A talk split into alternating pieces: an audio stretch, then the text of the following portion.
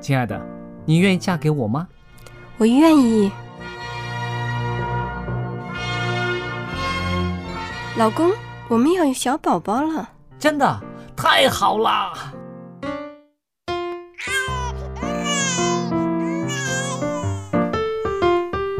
妈妈，妈妈，看我画的画，好看吗？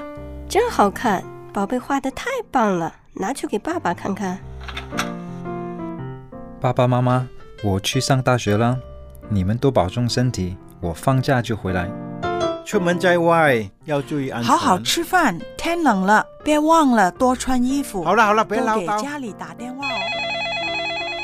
孩子啊，啥时候回来吃饭呐、你爸想你啦。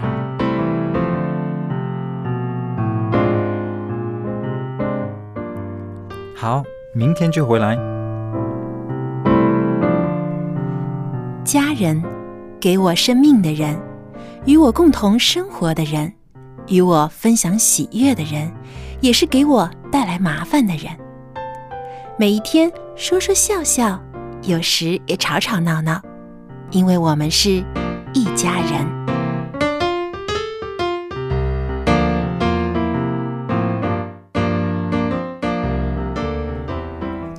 不是一家人，不进一家门。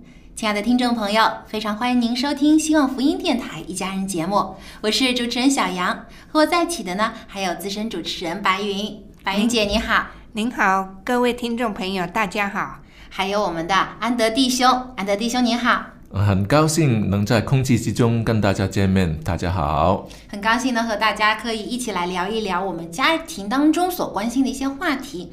那么今天呢，我们要来谈一谈啊这个 AQ，大家知不知道 AQ 是什么呢？EQ 听过啊？你最早期的是 IQ 吗？对，IQ 是指智商，嗯，那 EQ 呢，是就是说情商，就是情绪的管理。那还有一个呢哦，AQ 就现在所说的叫逆商，也就是指抗挫折的能力。逆境的逆。对，哦逆境的逆商啊，逆商就是呃抗逆的这个商数。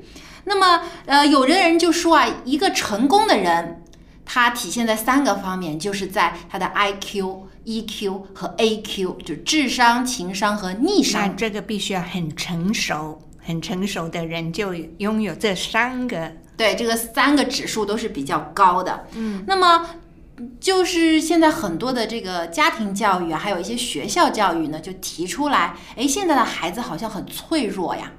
因为是温室当中的花朵，哎，草莓族啊，一些小朋友甚至青少年，一些年轻人都是这样，一遇到挫折、遇到困难，就轻易的就啊、失望啦、放弃啦、灰心啦。因为他们有另外的一三种那个 IQ、EQ、AQ 嘛，那个 I 就是自我为中心的 Q，那个 E 呢就是有点依赖什么的，那个 E 上呢就是叛逆的商数。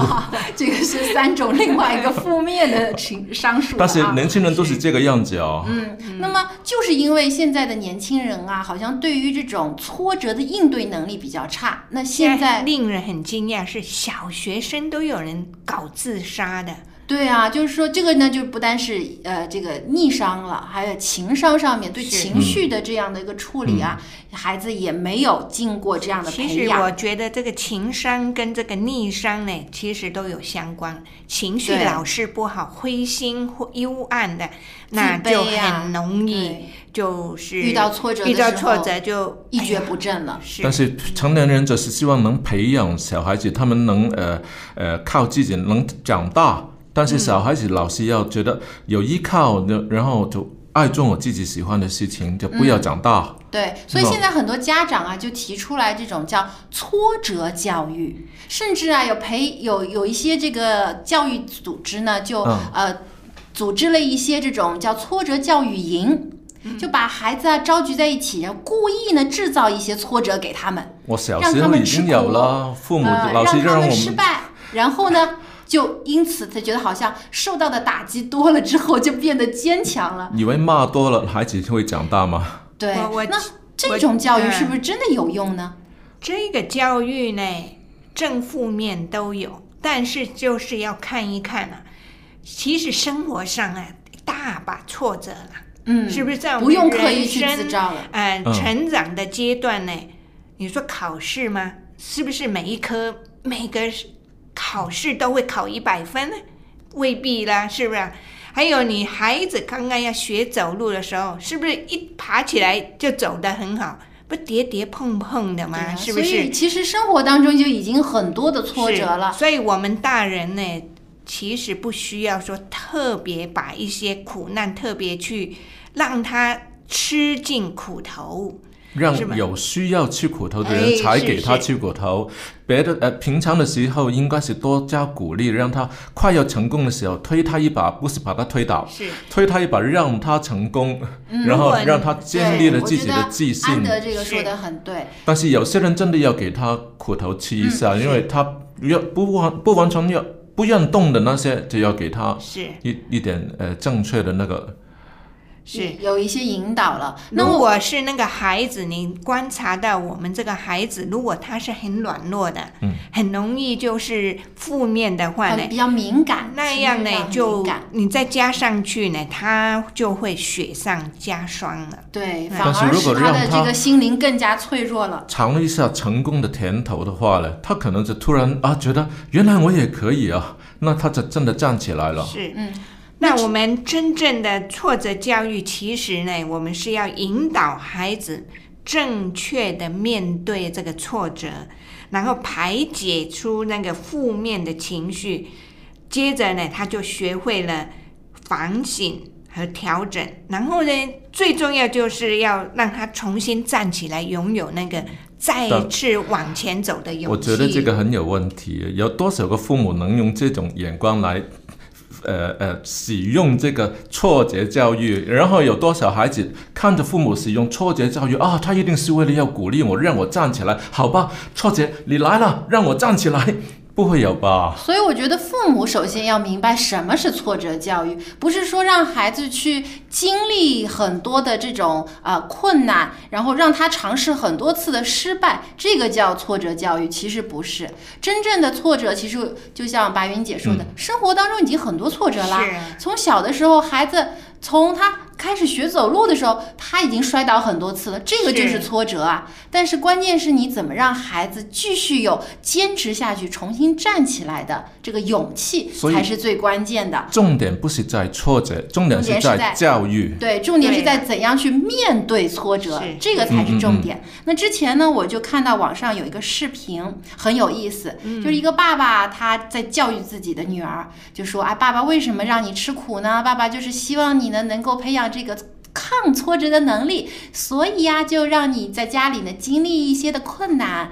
结果你知道他女儿怎么回答吗？女儿都说：“爸爸，你的缺点就是让我经历了太多的不开心，那我都开心不起来了，我就得了一种不开心的病，这样我就更加不能健康成长啦。虽然孩子童言童语，但他的确是说出了一个很大的问题，就是让孩子那么小的时候经历太多的挫折，让他始终有一种就是觉得失败感，我觉得自己成功不了啊，很多的事情自己做不好，这样反而让孩子就容易自卑。既然成功不了，我还要干什么？而且，对啊，就是有一种这种失望的心因态。如果一直反复的他失败呀、遇到了无穷尽的一些挫折呢，这个很容易给孩子呢，就对于现实上呢会有一个无力感，那没有希望呢，很无可奈何了，那就反过来就是。他又怀疑，容易放弃的话呢，那这个就是跟这个挫折教育原来原意那种教育相违背了相相违背了。，因为真正让孩子变得坚强、变得有信心的这个最大的动力呢，是爱，而不是挫折。是并不是说经历的挫折多了，这个人就抗挫折好了，而是说他有这个呃面对挫折的时候，知道如何正确的去应对了。比如说，当有的孩子呃自己的玩具给别的小朋友抢走了，或者自己玩的玩具没没第一个时间拿到，他就有一种挫折感。这个时候呢，大人可以正确的跟他引导说：“哎，你是不是因为没有玩到自己喜欢的玩具，心里不开心啦？”先把孩子的情绪说出来，那孩子就觉得哦，爸爸妈妈理解我，并不是说哎不要哭，不准哭，一点小事就哭，呃，这一点都不勇敢。如果用这种口气跟孩子讲，孩子心里就觉得，哎呀，我我连自己的情绪都不能表达，就有一种很强的挫败感。如果把孩子的情绪呢能够理解，让他说出来之后，再告诉孩子说，不如等一会儿，等别的小朋友玩完之后，你再拿来玩，好不好？用这种商量的口气，让孩子知道，哦，玩不到玩具不是大问题，我等一下之后还是可以玩到的。那这样的话，他就觉得没有这么难过了。他下次再遇到同样的问题，他就可以用这个方法来解决，能够疏导自己的情绪。所以呢，就是说呢。这个孩子在成长的时候，他其实很受到我们大人的影响。没错，我们的态度对他怎么样，他会深受成年人的影响。所以呢，我们既然要帮助他们呢，我们也要真的要花时间，真正去了解我的孩子他到底是怎么样。如果他是心情呢，他的心灵比较强大，那偶尔呢，你就说跌倒吗？好，让他自己爬起来。我就看到呢，以前我在医院上班的时候呢，我看到有一些外国医生啊，他就跟我们中国人不一样啊。孩子跌倒了，爬树了，断了胳膊了，哎，他们呢就说让他去。可是我们中国人是怎么样？哎呀，不得了，一跌倒不是爬树啊，是只是跌伤了，擦破皮了，哎呦，又就就很紧张。就是说，我们要看那个孩子承受的可不可以。如果我们认识这个孩子多少，如果他是心情呢，他的心灵比较强大，那你让他比较乐观一点的 跌倒了，那让他自己爬起来。可是你假如了解到你的孩子呢，是那一种比较虚弱的、敏感一些、敏感的孩子，那你的呵护就要大了，因为要内心强大呢，是要源自于爱。嗯，他觉得，哎呦，我一跌倒了，有人呵护我。由于这个爱呢，然后他慢慢就觉得，哎，我遇到困难不怕，因为有人在我旁边支撑我。那这个自信呢，是来自于成功。所以一个人的长大成熟呢，他必须要经过，要真的觉得有爱，然后呢，他在人际关系里面呢。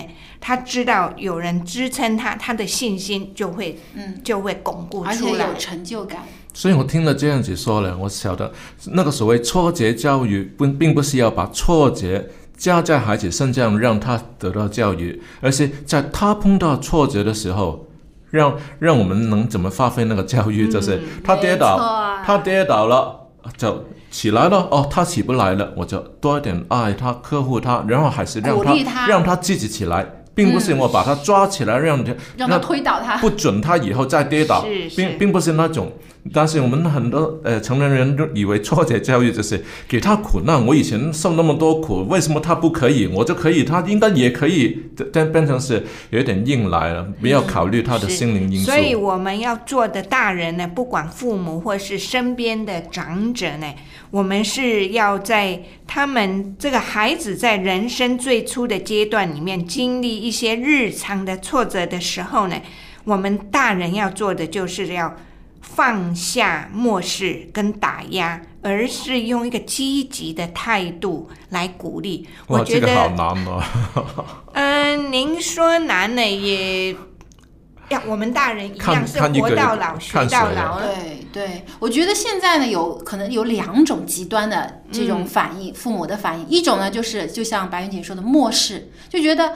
呃，我我们以前吃的苦比你多啦，我们都经历过来了，你 但是他那个是孩子心态，你也有说，我那个时候也是孩子啊，那个时候打仗啊。对呀，所以就是父母经常会把自己的经验强压在孩子身上，觉得我能够做到的，你也能够做到，然后就有的时候呢，的确也是忽视了，哎呀，这点小问题你都哭，不准哭，就压抑孩子。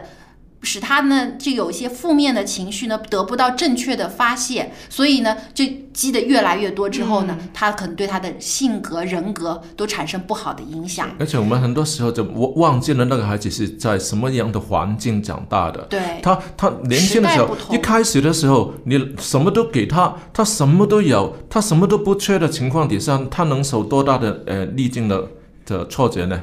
对，其实也是要一点一点、一步一步来嘛。那还有一种呢，就是过分的保护，稍有一些问题呢，就立刻哎呀捧在手里，抱在抱在怀里，温室温室小对花了。，然后呢，而且还让孩子以觉得呢，任何的挫折产生的原因都是别人的错。那比如说有的孩子摔倒了。哎，有些家长就跑过去打那个地，就说啊是这个地不好，地把我的孩子绊倒了，结这个果让就是完全错误的教法。对，所以使孩子以后就产生一个错误的概念，认为我有的时候失败不是我自己造成的，是别人造成的，是环境的因素。这一点非常非常的重要，所以我们大人呢必须要有正确的态度啊。嗯，所以这个正确态度呢，其实一个呢，不要压抑孩子发泄这个负面情绪，而是应该正确引导他们。是，让他们知道呢，有情绪是正常的，但是呢，要寻找好的方法，能够把这个情绪呢，呃，转为好的一面。而且我们要教的就是让孩子能够培养出一个正面的思维，嗯，对，不要老是是别人就好像你讲刚才就跌倒了，哎呀是地不好，那这个是负面的的引导。嗯，对，应该让他知道跌倒是很正常的。爸爸妈妈走路有时候也会不小心摔倒，没有关系，不是大问题。你可以能够呃站起来的，痛一会儿就会消失的，不会一直痛下去。当孩子明白了之后呢，他以后再遇到这样的问题，他就自己也知道这个不是大问题，我可以应付的是。我看到有一个现象啊，同样一个孩子，刚刚在学走路的孩子，一跌倒呢，有的孩子立刻很自然的就会哇哇大哭啊，然后爸爸妈妈在旁边的那个家长呢，一来就好惊慌。那就搞得那个孩子更是哭得厉害了，嗯因为孩子觉得哇，真是很糟糕。看来我这个伤受的太重了，对没得救。孩子可以从父母的这个表情啊、情绪上面能够学习到。那我另外看到也有同样状况，可是完全不同啊。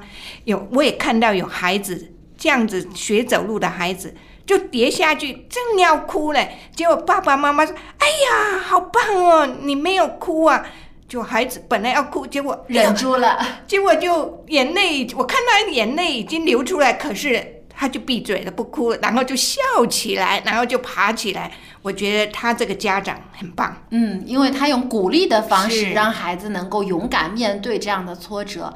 那还有一种家长呢，可能就是摔倒了之后，呃，干脆就不管、不理、忽视，甚至于打他，就觉得、那啊、自己爬起来。这有什么难的？勇敢一点，爬起来。我觉得这样呢，其实也有点过于强硬了。是是应该多一点的，更多的是鼓励和表扬，让孩子呢学会在这个挫折当中呢，我能够克服之后有一种成就感。所以呢，就是讲的要辅导孩子养成懂得用培养他的正面思维呢。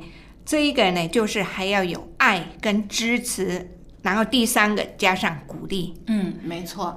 所以呢，其实真的是让孩子能够坚强，做一个呃抗挫宝宝这样的一个内心强大的孩子呢，就是来自于爱、支持、鼓励，还有让他呢有成就感。是的，而且很多时候，呃，我们面对的世界其实不是一个完美的世界啊。嗯，对。但是如果你让他老是觉得，呃，这个阶梯应该是每一级都是呃完整的，没有破的，那条桥中间没有洞的，那个树是一定不会倒的，那变成是呃让孩子心里面就种植了一个呃。该怎么讲呢？就是不能接受不完美的的部分。其其实实这个啊世界跟我们的人生呢，每一个人除了耶稣基督之外呢，真的人因为有罪，所以是不完美的。但是不完美也不表示就不美好呀。是我觉得有的时候要求过分高了，会给自身还给周围人带来很大的压力。其实生活的艺术就是要看在怎么不完美、不平衡、不和谐的当中，能活出精彩的人生，这才是重要嘛。是，没错。那从这个角度来看呢，也可以培养孩子，就是不怕失败，对，失败为成功之母，然后他就可以并发出愿意在往下的人生里面呢，有勇敢尝试的力量了。我相信这个其实才是挫折教育的真正的核心价值，就是让孩子学会不怕失败，勇于去挑战失败。因为在一次又一次的失败当中，总有一条路会走通，会迎向成功的。我要像一棵树，按时结果，栽在溪水旁，喜爱你的话语，昼夜思想，这是有福的。你就像葡萄树，我是枝子，长在你里面，爱我疼我的天赋，我是你孩子。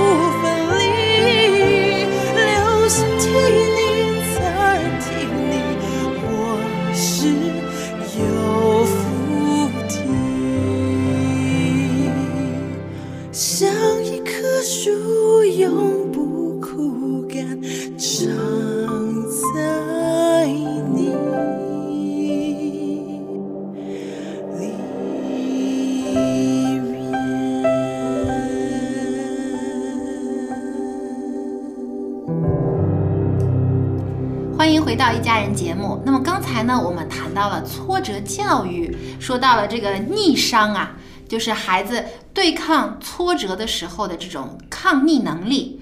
那么还有一种逆，就是刚才啊安 安德所提到的这个叛逆了。对孩子啊，如果不听话叛逆，应该怎么办呢？那么接下来艾德就要从他作为父亲的经验来跟我们分享一下，对于孩子的叛逆，父亲应该怎么做。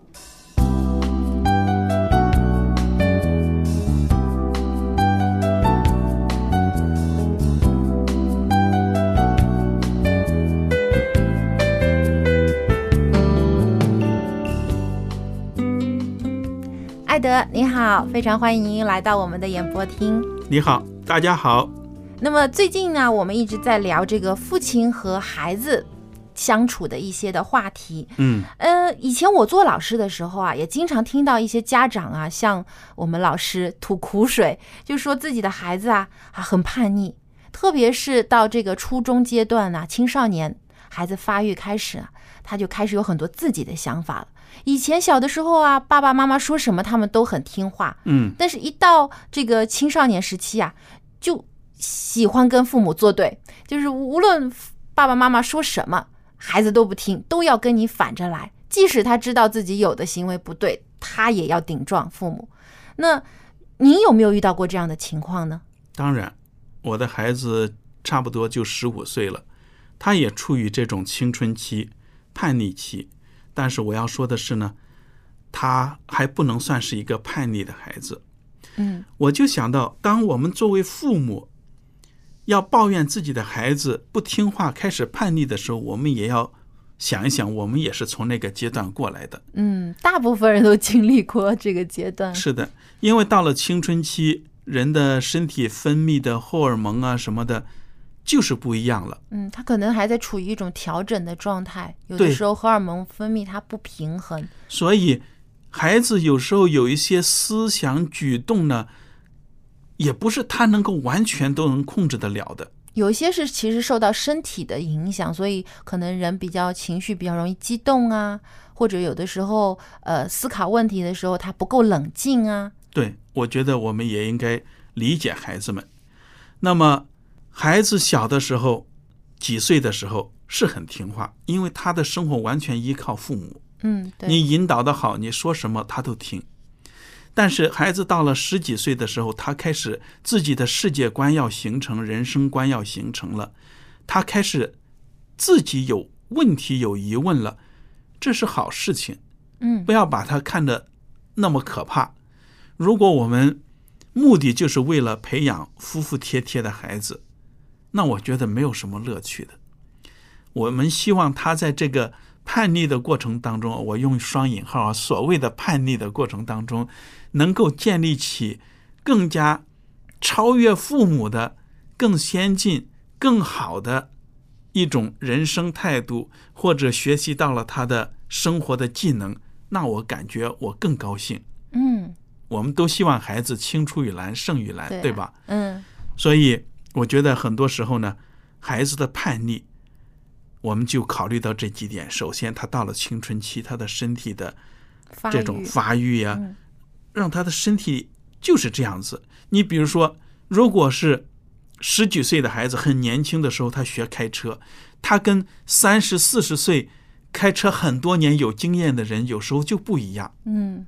对吧？对，有的说是初生牛犊不怕虎，他遇到危险啊，他呃有那个呃好像有股胆量，就是要要要去越危险的地方，他越要去做。是的，嗯所以，鉴于这样的情况，我们对孩子多多的理解，而且我我自己也注意到，我的孩子有的时候就感觉到，你从他的脸色能看得出来，他现在不想谈话。嗯，那你何必去跟在 人家屁股后面，在他耳朵边呱呱呱在那里叫呢？他会嫌你烦。对了，连圣经都说不要惹儿女的气。嗯所以，哪怕是夫妻相处或者成人之间相处，你看到哪个人情绪不好，他人家没有不想开口对，讲话，那个时间他听不进去。对我们何必去惹这个麻烦？有时候我也看到孩子情绪上有点没好气或怎么样，甚至说有的时候他很明显的，他也不是说讲什么不好的话或者怎么样，他只是表达他心里面现在很不爽。那他心里很不爽，你去惹他干什么？我就是先不要跟他计较，没什么的，又没有什么大的错啊什么的。嗯，就是没有犯原则性的错误的时候，其实多一点的理解和宽容，就是让孩子也有一个他自己的一个空间、一个时间，让他可以发泄一下他自己的情绪。是的，我就觉得我们做父母的应该学会这一点，不要觉得哎呀，孩子给我摆脸色看着，让我这个当爹的实在是没面子，怎么怎么样？不要不要这样想，孩子他在这个年龄，他的心情呢，有时候不是他完全能够控制的。当然，谈到这个叛逆什么的，遇到一些问题，你比如说在学校里，假如哈，我们举个例子，假如你的孩子谈恋爱，嗯，青少年时候，他的因为这个呃身体的发育啊，有一些这个性征也开始慢慢成熟的时候呢，很多青少年会有对这种呃爱情方面啊、恋爱方面对异性的好奇，开始有萌生这种呃这种念头出来了，其实这个时候也是很多父母担心的，是的，因为以前我们比较传统的教育就觉得，哎，不能说，甚至有一些这个父母从来不跟孩子讲这个呃性教育方面的话题，觉得哇，这个是好像只能 只能就关起门来就不能说出去的，觉得不能这个跟孩子讲的。那不就错了吗？我记得我们上高中的时候，那个时候当然呢，学校里也都很保守的嘛，也应该有性教育课的，但是老师也不讲，嗯，自己看。那你想想，我们的孩子在成长的过程当中，你不跟他讲这些东西，他从哪里学习？现在的话呢，很多孩子就是从网上啦，有一些是从书里面啦，或者是同辈之间互相的交流啦。是的，是的。但是他一定会谈论到这样的话题。你说这叫叛逆吗？这是他正常的到了一个生理时期，他正常的发育成熟的一个过程。所以我觉得，假如说你的孩子在学校里说谈恋爱呀、或者对异性有好感，你不要暴跳如雷的，你更应该跟他引导，嗯问一问他。对，我觉得很多父母，特别是我们中国的父母，错误，错误在什么地方呢？就是说不跟孩子张口讲。其实，你平时尊重孩子，在这些重大问题上，你跟他设立一些界限、底线什么的，讲得清清楚楚的，他一定会尊重你的。嗯，也就是说，先给孩子设立一个保护圈，对，让孩子知道他在这个这底线的范围之内呢，他是可以有一个呃自由度的，是的，他也有自主的一些的权利。但是如果跨越这个界限的话，父母就要干涉了。嗯，你其实这样子讲，而且让他们明白，做一些事情超越了一些底线会有什么样的后果，嗯他们一定会尊重你的。而且呢，在平时你也可以拿一些例子，嗯比如说看到的电视上未婚先孕对他的这个单亲母亲会造成什么样的影响，或者以后生活中所遇到的各样的艰苦的事情。是的，这就是现实的例子。所以跟孩子经常的沟通，理解他们，不要大惊小怪的。什么？你有女朋友了，或者你有男朋友了？不好好读书，哇，那那种审判的态度啊，对呃限制的态度，反而更激发他对你的这种反感。对，因为很多父母特别在意的是孩子的这个学业，就担心孩子如果在学校里，比如谈恋爱啦，或者有其他的兴趣爱好啦，呃，比如说像有些孩子特别喜欢运动啦，或者做一些其他的事情的话呢，父母就很紧张了，觉得啊，这个就是不务正业了，不好好读书，去做其他事情，影响了学习了。但是其实我们真的要好好反省一下，生活当中是不是除了学习就没有其他重要的事情了？没错，我们不是只有读书这个一个唯一的人生目的，其实人生的目的不是只是为了读书以后能找到好的工作赚钱，其实真正的人生目的是让生活过得更有价值和意义，以及人和人之间的交往。对了因为，说如何学习去关心别人、爱别人，其实这些也就是从青少年时期，当孩子们有萌生这种呃对异性的好奇等等，能够有父母正确引导他们，知道如何去尊重异性，如何也是尊重自己，有一个对爱有一个更加明确的理解的时候，当他以后真的能够接触到异性的时候，他就会更加尊重对方，也尊重自己。是的，我完全认同这种观点。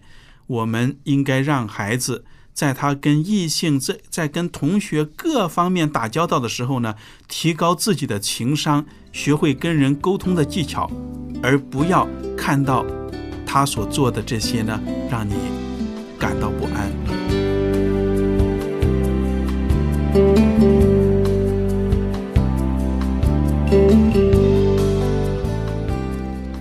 感谢艾德的分享。那么说到这个孩子的叛逆啊，其实很多家长都很头疼。呃，那是到底怎样才算孩子叛逆呢？是不是不按照家长说的去做就是叛逆呢？其实家长也要懂得怎么教才行。比如说，呃，家长有一厢情愿的说孩子不乖，你乖一点吧。但是乖一点的标准是怎么呢？对啊，坐着不动就是乖，就是大还是要人说什么我做什么，那这个岂不成是此要有一个？标准才行。嗯，所以有的时候还是觉得这个父母和孩子之间最缺乏的就是沟通了。是以孩子的乖的标准来说呢，就是我为我作为一个学生，我处理好自己的功课，或者是作为一个孩子，我在家里呃不调皮捣蛋，或或者是负责调皮捣蛋，那个就是作为一个孩子的标准。所以呃，大家的期待不一样，你要给他一个乖的标准才行。但我觉得这个父母的期待，就父母的设想，我的孩子要成为什么样的人，嗯是不是跟孩子的期待、他的设想是一样的呢？很多时候有很大的出入。有一些父母就已经在孩子出生前已经有做好规划了啊，我以后的孩子要成为什么样的人，要做什么样的事情，要从事什么样的职业，然后就朝着这个方向把孩子培养出来。把自己的梦想自己没达到的就强压在孩子，期望他。对，套在他头上，就觉得好像孩子就是实现我的梦想的一个存在，但是孩子他自己有没有他的梦想呢？所以他自己想要成为什么样的人？嗯？最开放的那个那些父母就是呃，让他能自由发自由发展，就是呃，让他呃喜欢的东西，让他就培养他喜欢的东西那部分。嗯，所以有的教育学者就说啊，这个养孩子就像放风筝。嗯，说你不是把风筝关在笼子里面，你你不让它飞，风筝是要随着风要飞起来的。是那一条线呢，就是说有一个自由度啦。对了，但是有一个原则，就是这条线要掌握在父母的手里，你不能让它成了断线的风筝，飞走了之后就要掉下来了。你要风筝放得高，放得远，那个线要牢牢的抓在手里的。那这根线是什么呢？就是这个做人的原则准则。是虽然好像是一个呃控制，但是也是一个保护。对我，嗯我觉得作为基督徒，其实我们把圣经当中上帝所教导我们的遵守的诫命，就是这条线，让孩子明白做人的最起码的原则是什么。嗯，做人就是像耶稣教导我们的，我们要爱人如己，我们要去帮助别人、关心别人，有爱心、有善心，对。神要爱，对人也要爱。嗯，这个其实达到了这个两大原则的话呢，孩子其实有很多事情你可以放手让他去做，他只要遵照这个原则，他很多的决定都是正确的。是。还有现在我附加一点，就是说呢，现在呢父母都很忙，啊、父母跟孩子在一起的时间要注意，我们付出了多少时间给孩子呢？如果我们付出的时间不够的话，其实自己对孩子都不够了解。嗯，对，因为感情是需要时间来培养是的。有的时候父母真的是很忙，忽略了孩子的话，你想要再去管教他，其实你也自己没有立场了。孩子就会说：“你都不在我身边，我。”做什么事情，我成长的阶段里面总是看不到你的影子。那你现在我长大了，你又有什么权利来干涉我做的决定呢？是，所以有的时候真的，呃，父母有的时候也在觉得遗憾，就喜嗯跟孩子最能够相处的时间就是孩子小的时候，但是因为忙于工作，失去了这个时间。等他老了退休了，想跟孩子多点交流，孩子却不愿意陪伴在身因为已边了。经疏离了嘛。对，这感情上面已经疏远了，所以希望我们的父母不要以后有这样的遗憾，所以抓紧现在的时间，就跟孩子多一点的相处和交流。嗯，祝你充满在这地，旅行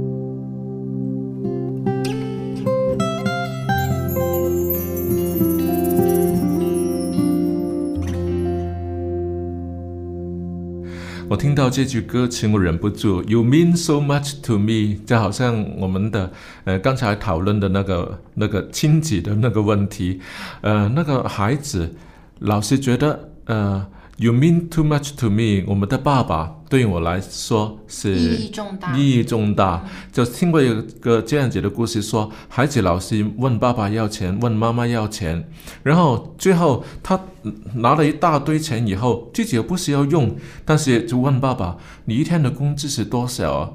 爸爸说：“你问什么问我一天的工资啊？”嗯，然后他总有办法就找到爸爸的工资大概多少，他然后存存钱，然后就买。给他爸爸，我可不可以拥有你一天，让你陪陪伴我？他就给爸爸付工资，为了是让爸爸可以有一天陪伴。对啊，有哎很 so 心 so 酸 much 的 to 故 me。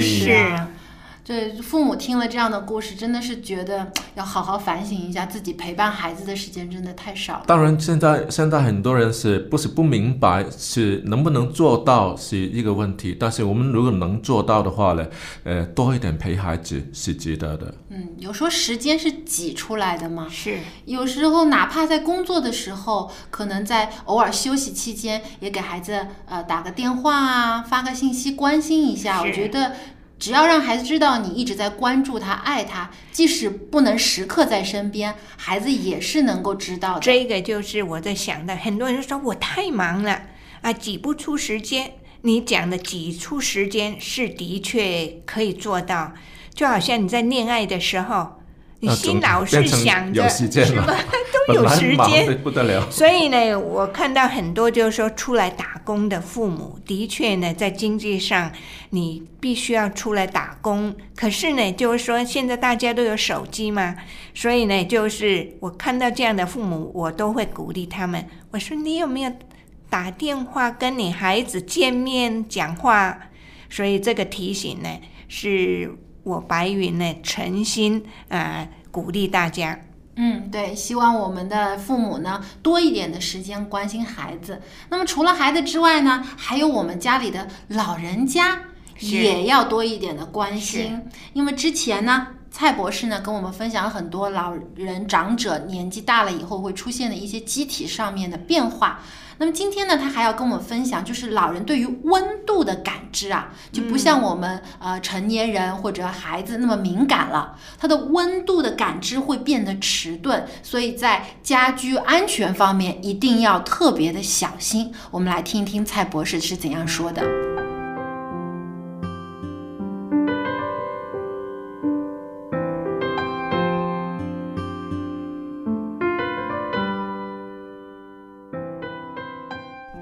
蔡博士您好，好，很高兴呢，又可以请您和我们的听众朋友一起来分享一下这个长者保健的话题了。那呃，我有时候去教会啊聚会的时候啊，发现天很冷的时候，年轻人都穿的很多的衣服啊，穿羽绒服啊，围围巾，但是反倒是一些老人家还穿的很单薄。有时候我们也很担心，说，哎，老人家你穿的这么少，会不会着凉啊？呃，老人家还觉得，哎，你们年轻人身体太不好了，还不如我这个老人身体硬朗，还觉得我一点都不冷啊，我身体好着呢。哎，会不会是真的是因为老人家身体好，他才不怕冷呢？啊，其实不是这样的。呃，你刚才讲的，对我们常常会面到。我有时候那些有些人还讲了，你看老人家都不怕冷，你的身越你的身体比他更弱了。对，经常被这样批评。其实这是误会来的。哦，穿的少并不等于身体比较好，只是对温度的感觉变得迟钝了。哦，原来是这样。对呀、我们身体发抖是会令身体产生一些热量，是一种保温的方法。哦，所以我们发抖不单单是因为这个冷空气刺激而产生的这种自然的这个条件反射，其实也是身体在产生热量的一种表现。对呀、你看，我们就是另外可以讲讲的时候了。我们怎么样觉得自己会冷了？当那个风吹到寒风吹到我们发抖的时候，我们不但是发抖，我们还会长那个叫鸡皮鸡疙瘩。皮肤疙瘩，嗯，四肢末梢了是很冰凉，的，特别手指头啊、脚趾头。我们的心脏离开我们的手跟脚是最远最远，对，所以手指头啊、脚趾头都是冰冷的。嗯。我还记得冬天的时候，小的时候了，我比较我是老大嘛，比较小的弟弟妹妹他们先睡嘛。我一睡进去的时候，我脚很冷的时候，都往他们两个的衣下里面一摆的时候，都 他就冻醒了。他们就发抖了，他们就叫就给我姐把你的臭脚拉开，因为手脚是比较冷嘛，所以发抖是身体产生热量的一种方式。藉着肌肉快速的收缩，还有放松来产生这个热量。嗯，这个也是自主神经系统收缩四肢的末梢神经的血管的一个方法来的。所以我们就减少皮肤的散的这个热量，嗯，以维持我们的体温。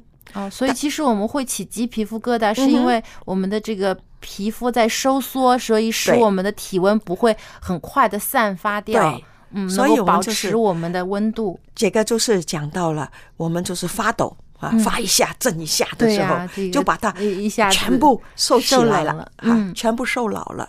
怎么收老了之后，我们就不漏风了，嗯，不漏热了，就热保温了保温了，是吗？所以呢，呃我们随着年龄的增加的时候，老人家对于这个寒冷的感受啊，他会是慢慢慢慢降低。嗯，变啊变迟钝变了。迟钝了。所以遇到寒冷的天气了，老人家不会啊说说发抖了。产生这个热量，也很少出现。他们说，好像我们年轻人呢，这个鸡皮疙瘩的出现，还有我们四肢的血管的收缩反应下降了，手冷、脚冷，加上身体的肌肉还有这个脂肪的组织也慢慢少了嘛。嗯，好奇怪的，一个人胖的时候，应该六十岁的时候会最胖的，过了六十岁是慢慢慢慢就瘦下来。会轻瘦下来。为什么会轻瘦下来？不是因为那个脂肪不见了，而是肌肉哦，肌肉慢慢慢慢。萎缩。嗯，哈，所以你就会看到了最胖的时候了，就是到六十岁，到了过了六十岁之后了，你会看他们会慢慢瘦下来。嗯，他瘦下来，刚才讲了，就是因为肌肉萎缩。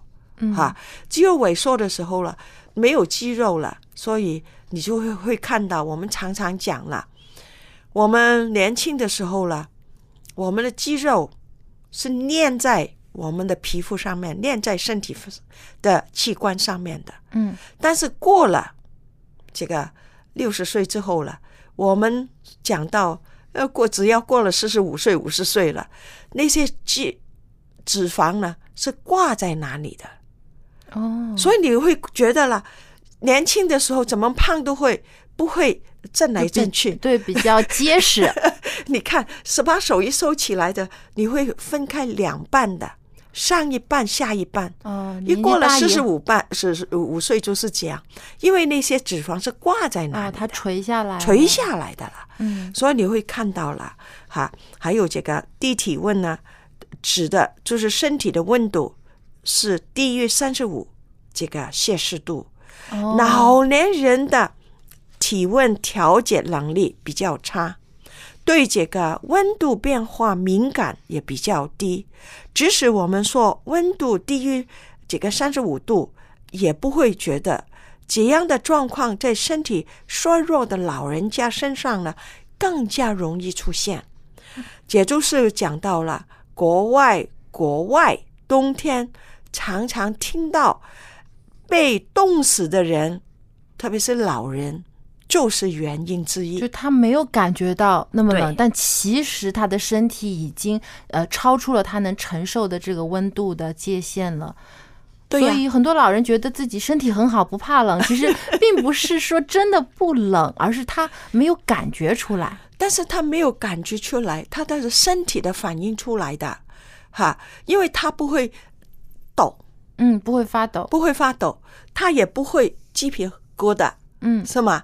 因为姐姐没有的时候，所以他根本就不知道，他就不会自己去添加衣服来保暖因为冷的原因呢，血液循环慢了，嗯慢慢慢慢就都停下来了。嗯这很简单的解释嘛。嗯所以我们常常讲呢，有什么这些呃温度变化的时候，是一老一少特别要注意嗯啊。老老的我们没有这些很好的啊火炉，这个性状啊新陈代谢它慢了嘛嗯啊，所以我们就自身它不能产生足够的热量了。，对，那但是少的时候、小的时候，它还可以哈、因为它新陈代谢快，它自己会制造足够的热力。嗯所以我们穿衣服的时候，在这里虽然讲是老人的健康，也提提醒你，如果是那个冷天的时候了，我们穿几件衣服的时候了，我们对孩子最少减一到两件。哦，所以其实孩子不用穿太多，对，但是因为老人要多一点保暖。老人我们穿两件，他要穿三或者四件。嗯，那所以说就是小朋友他们的体温其实比呃成年人要高，高但是老年人的体温呢要比成年人低。原因就是这样嘛。你看那个小 baby 的时候，他的手跟脚离开心脏远不远？不远吧？嗯就是这样短短的，都是在这个距离嘛，是吗？脚也是在这个距离嘛。但是我们成年人不是嘛？嗯，长啊高长大了，长高长大了嘛，所以我们就会讲到，小孩子其实在冬天的时候不用穿这样多衣服。嗯你在老外就是这样不穿衣服的，冷冷他们就是出去的时候那个大衣一盖，里面就是一个单一的衣服。嗯那因为他寄生产生，老人家就不不一样，嗯所以我们必须要注意这一点。嗯啊，所以要呃关注老人，特别是在天冷的时候对，要保证这个它室内室外的温度能达到它就是这个对身体呃健康的一个程度。对，嗯，所以我们就讲到了世界卫生组织就提议了，老人家中的温度还最好是二十到二十一度之间。嗯是最舒适的最舒适一个温度。如果低于十六度的时候了，我们身体防护的呼吸道的疾病能力会下降，嗯容易得肺炎呐、啊，上呼吸的感染啊、感冒啊等等。所以肺炎是老人家最常引起死亡的病因之一。哦当天气太冷的时候，因为我们的血管收缩，我们的血压会上升，嗯。还有血液的浓稠度也会增加，容易引起这个冠心病、中风、脑梗、心梗。嗯。所以保持身体暖呢，对老人家很重要。嗯。所以有时候在国外的时候，老人家他出去铲雪的时候不行，因为一下太冷的时候，他血管收缩，血稠度变高了，中风、哦。梗塞、脑梗、心梗。所以除了老年的机能退化之外了，有些老人家有因为其他的原因导致身体的体温降低，比如说营养不足，哈，还有几个甲状腺的功能嗯甲，状腺嗯甲状腺功能低血糖，缺少了活动，喝酒，嗯用酒精的还有精神的药物啊，焦虑症啊等等啊啊，忧郁症啊，感染等等。另外了，自我照顾的能力不佳哈、还有失智症的病患没有办法明白这个天气的变变换，应该多穿衣服。在穿着单薄的衣服在外面跑来跑去大半天，因此引起这个低温症而死亡。所以这些真的是要家人多来关注的，因为有时候，呃，一些有疾病的老人他失去了自己照顾的能力，所以需要别人来帮助他，提醒他，嗯啊，保证他的体温。啊，特别在室内的时候，也是要保证一个舒适的体温，不能用我们呃这个成年人觉得啊不冷就是不冷。其实对于我们来说，可能呃不冷，但对老人家来说，这个温度已经比较低了。所以记住，对老人家来讲，天气多加两件衣服没有错的。嗯。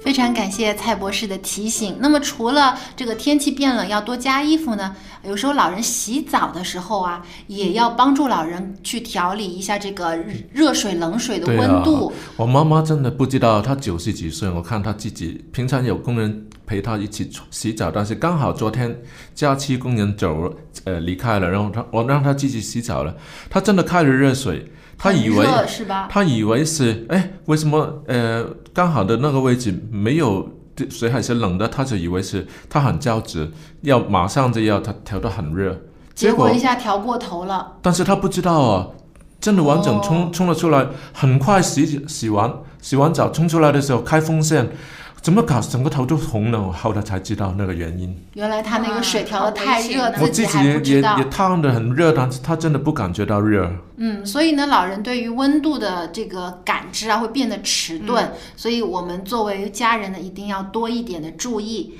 那么，因为时间的关系，我们今天的讨论呢就到这里。如果您喜欢我们一家人节目，或者有对我们的节目有任何的建议呢，欢迎您来信告诉我们。